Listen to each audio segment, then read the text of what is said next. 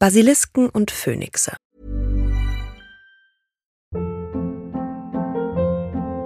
Hold up. What was that? Boring. No flavor. That was as bad as those leftovers you ate all week. Kiki Palmer here, and it's time to say hello to something fresh and guilt-free. Hello Fresh. Jazz up dinner with pecan-crusted chicken or garlic butter shrimp scampi. Now that's music to my mouth. Hello Fresh. Let's get this dinner party started. Discover all the delicious possibilities at hellofresh.com.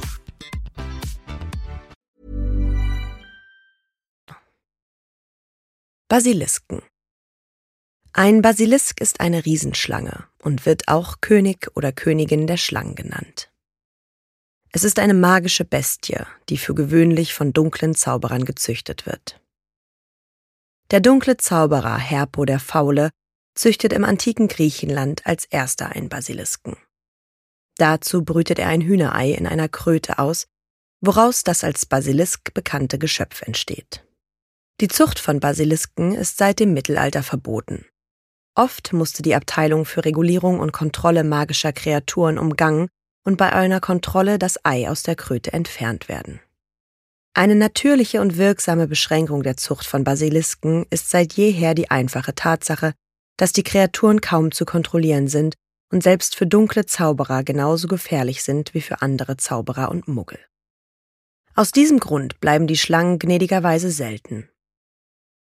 Tatsächlich gibt es bis zu einem Vorfall im Jahr 43 seit dem 16. Jahrhundert keine bestätigten Berichte über Basilisken in Großbritannien.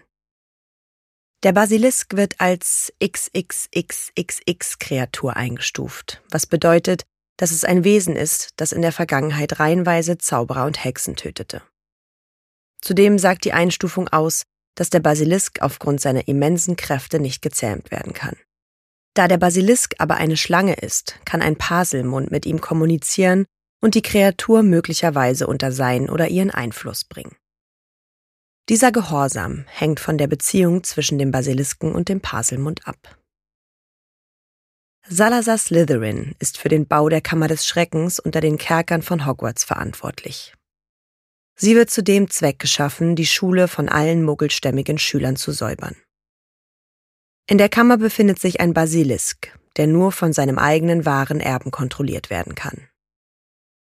Als der Erbe Tom Marvolo Riddle 1943 die Kammer öffnet, setzt er den Basilisken ein, um Muggelgeborene anzugreifen. Tom Riddle ist dabei der Einzige, der Salazar Slytherins Basilisken befehligen kann. Harry Potter hat trotz seiner Fähigkeit als Paselmund keine Kontrolle über ihn. Der Basilisk tötet tatsächlich ein Mädchen namens Myrtle Warren. 1993 öffnet Riddle die Kammer erneut, indem er einen seiner sieben Horcruxe benutzt. Mit dem Teil seiner Seele, den das Tagebuch enthält, erlangt er teilweise Kontrolle über Ginny Weasley. Obwohl sie sich dessen nicht bewusst ist, zwingt er sie, seine Befehle auszuführen und lässt beängstigende Nachrichten an die Wände des Schlosses schreiben. Riddles Ziel ist es, Harry Potter in die Kammer zu locken und ihn zu töten. Harry Potter erschlägt schließlich den Basilisken von Slytherin, indem er ihn mit dem Schwert von Gryffindor durch die Munddecke sticht.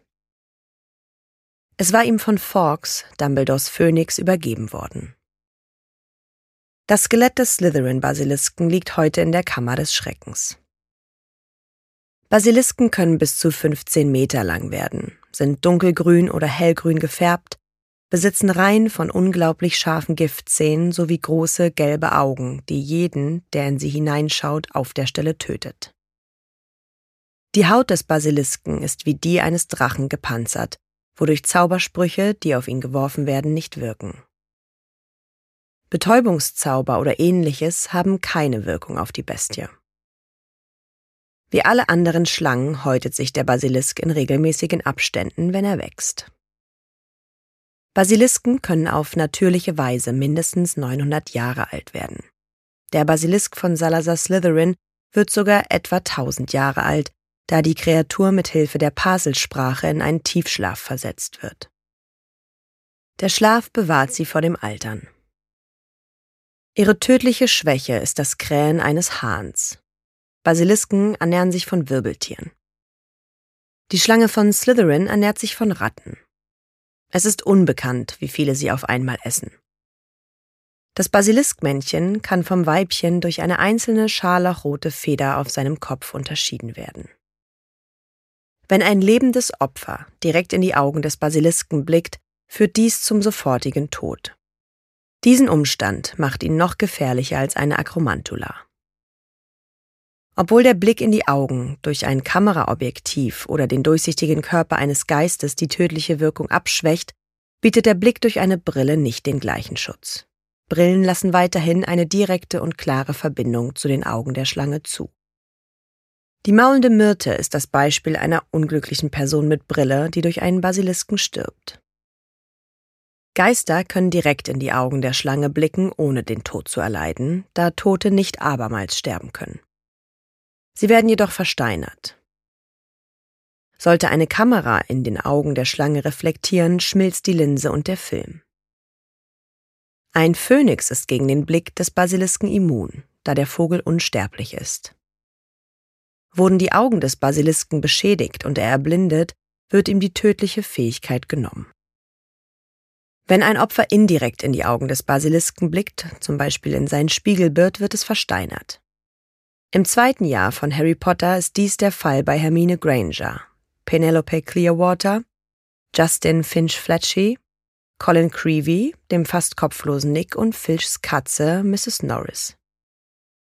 Colin Creevy sieht den Basilisken durch seine Kamera. Justin Finch Fletchley sieht den Basilisken durch den durchsichtigen Geist des fast kopflosen Nick. Der bereits verstorbene Sir Nicholas wird ebenfalls versteinert, obwohl er der Kreatur direkt in die Augen sieht. Hermine Granger wird versteinert, als sie Informationen über den Basilisken sammelt. Sie entdeckt, dass die Schlange das Ungeheuer in der Kammer des Schreckens ist und dass die Bestie durch die Rohre der Schule wandert. Hermine schaut durch einen Handspiegel in die Augen des Basilisken. Die Versteinerungen scheinen so stark zu sein, dass der legendäre Albus Dumbledore zu dem Schluss kommt, dass die einzige Möglichkeit, den Effekt rückgängig zu machen, die Verwendung des allrauen Wiederbelebungstranks ist. Der Basilisk ist der Todfeind der Spinnen. Sie spüren intuitiv seine Anwesenheit und fliehen, sobald sie ihn wahrnehmen. Spinnen haben scheinbar große Angst vor der Bestie. Sie weigern sich auch, über die Schlangen zu sprechen oder ihren Namen zu nennen. Rubeus Hagrid bittet Aragog viele Male, das Ungeheuer zu benennen, aber Aragog weigert sich. Das Basiliskengift ist eine extrem giftige Substanz, für die es nur ein bekanntes Gegenmittel gibt. Phönixtränen. Das Basiliskengift ist so stark, dass es einen Menschen innerhalb von Minuten töten kann. Vor dem Tod wirkt es schläfrig machend und lässt die Sicht verschwimmen. Das Gift hat eine sehr lang anhaltende Wirkung, die auch noch lange nach dem Tod der Schlange anhält. Es ist eine Substanz, die so machtvoll ist, dass sie einen Horcrux zerstören kann. Als Harry Potter 1992 die Schlange von Slytherin mit dem Schwert von Gryffindor erschlägt, wird das Schwert mit dem Gift des Basilisken durchtränkt. Dies verleiht dem Relikt die Macht, einen Horcrux zu zerstören. Als Ron Weasley in der Kammer einen Basiliskenzahn mit bloßen Händen herauszieht, stirbt er erstaunlicherweise nicht. Phönixe Der Phönix ist ein großer, schwanenähnlicher, magischer Vogel. Es ist eines der unabhängigsten und freistehendsten Geschöpfe der Welt. Sie haben rote Federn am Körper und einen goldenen Schwanz. Ihre Krallen und ihr Schnabel schimmern golden und ihre Augen sind schwarz. Ihre scharlachroten Körperfedern glühen schwach in der Dunkelheit, während ihre goldenen Schwanzfedern sich heiß anfühlen. Phönixe sind sehr schwer zu domestizieren, wie Newton Scamander in seinem Buch Fantastische Tierwesen und wo sie zu finden sind schreibt. Der Phönix erhält eine XXXX-Einstufung. Nicht, weil er aggressiv ist, sondern weil es nur sehr wenigen Zauberern bisher gelungen ist, ihn zu domestizieren. Phönixe, die domestiziert wurden, sind ihren Besitzenden gegenüber äußerst loyal und gehen nach deren Tod lieber ihren eigenen Weg, als einen neuen Zauberer oder eine neue Hexe zu finden. Phönixe nisten normalerweise auf Berggipfeln und sind sanfte Pflanzenfresser, die nicht für Kämpfe bekannt sind. Die erstaunlichste Fähigkeit des Phönix ist seine Fähigkeit, sich zu regenerieren. Er geht regelmäßig in Flammen auf, wenn sein Körper alt geworden ist, und er erhebt sich als neugeborenes Küken aus der Asche. Dieses Ereignis wird Tag der Verbrennung genannt und verleiht diesen Vögeln eine große Lebensspanne sowie die Fähigkeit, die volle Wucht eines Tötungsfluchs zu ertragen und trotzdem wiedergeboren zu werden. Wenn Phönixe sich ihrem Tag der Verbrennung nähern, ähneln sie einem halb gerupften Truthahn. Die Augen werden trüb, die Federn fallen aus und der Vogel gibt Würgegeräusche von sich.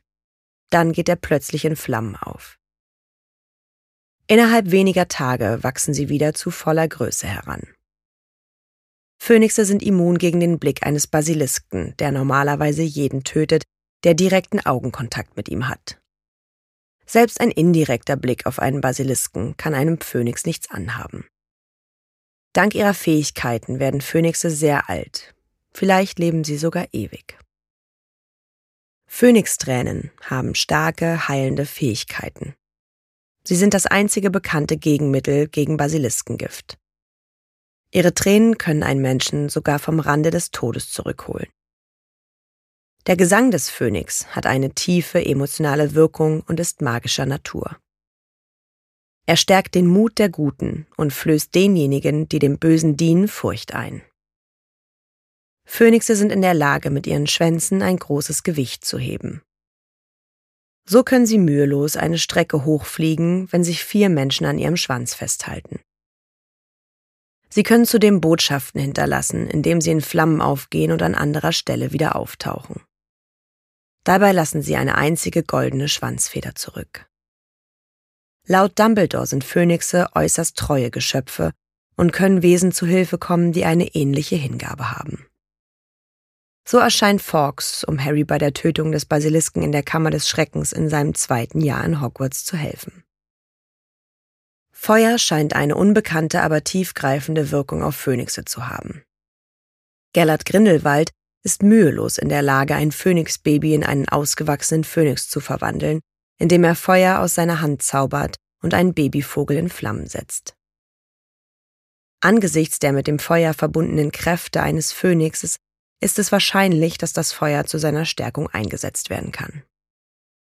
Es ist nicht bekannt, ob Phönixe tatsächlich in der Lage sind, jemanden zu verbrennen, da weder Harry Potter, als Fawkes ihn aus der Kammer des Schreckens trägt, noch Albus Dumbledore, als er mit Fawkes Hilfe den Beamten des Ministeriums entkommt, von seinen Schwanzfedern verbannt werden.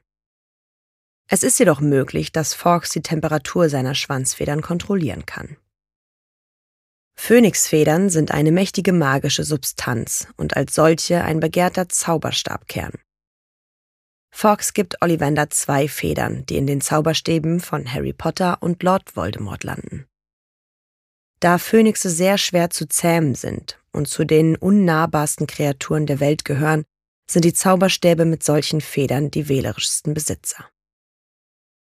Die Stäbe, die diesen Kern enthalten, handeln manchmal aus eigenem Antrieb, da sie von allen Kerntypen die meiste Initiative haben. Phönixfedern werden zudem manchmal als Schreibfedern verwendet.